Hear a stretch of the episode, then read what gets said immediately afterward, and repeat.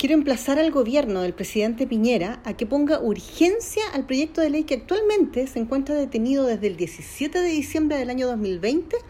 en la Comisión de Constitución y que busca justamente sancionar agresiones y amenazas a dirigentes sociales y vecinales para que estos delitos no queden impunes. Me parece inaceptable que una vez más la dirigente Verónica Vilches de Cabildo, en su lucha constante y valiente por el derecho al agua, esté nuevamente siendo amenazada de muerte. Es un acto de cobardía que, que en la sombra está operando con algunos grupos y que todavía no se sepa quiénes son.